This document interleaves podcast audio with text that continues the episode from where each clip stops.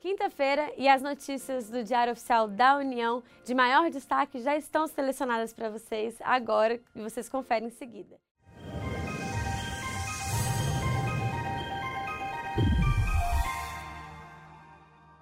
Confira agora as principais notícias extraídas do Diário Oficial da União de hoje. Medida provisória facilita acordo entre União e inscritos em dívida ativa. O texto regulamenta a chamada transação tributária, prevista no Código Tributário Nacional, como uma ferramenta para a regularização de débitos com o governo.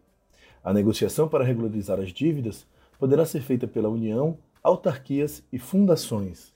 Secretaria de Previdência Complementar institui Comitê para Análise de Inquéritos Administrativos. O Comitê de Análise de Lavratura de Auto de Infração e Instauração de Inquérito Administrativo tem o objetivo de assessorar a diretoria colegiada e aperfeiçoar o processo administrativo para apuração de responsabilidade por infração à legislação do regime de previdência complementar inerente às operações das entidades fechadas de previdência. Embratu cria Comitê de Avaliação de Projetos e Patrocínio. O comitê deverá analisar e manifestar-se de forma conclusiva e fundamentada pela aprovação ou não do projeto, além de verificar a viabilidade técnica, analisar a razoabilidade do investimento face a contrapartidas propostas e atestar a capacidade técnico-operacional do proponente.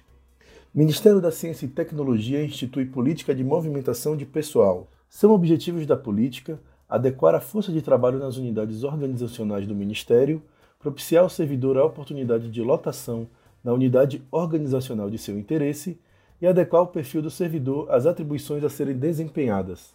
E, por fim, Governo prorroga emprego da Força Nacional no apoio ao combate ao desmatamento na Amazônia. A atuação da Força Nacional de Segurança Pública ocorre em apoio ao Instituto Chico Mendes de Conservação e Biodiversidade, ICMBio, nas ações de fiscalização das unidades de conservação federais, com ênfase no combate ao desmatamento na região amazônica. Tenham todos um bom dia.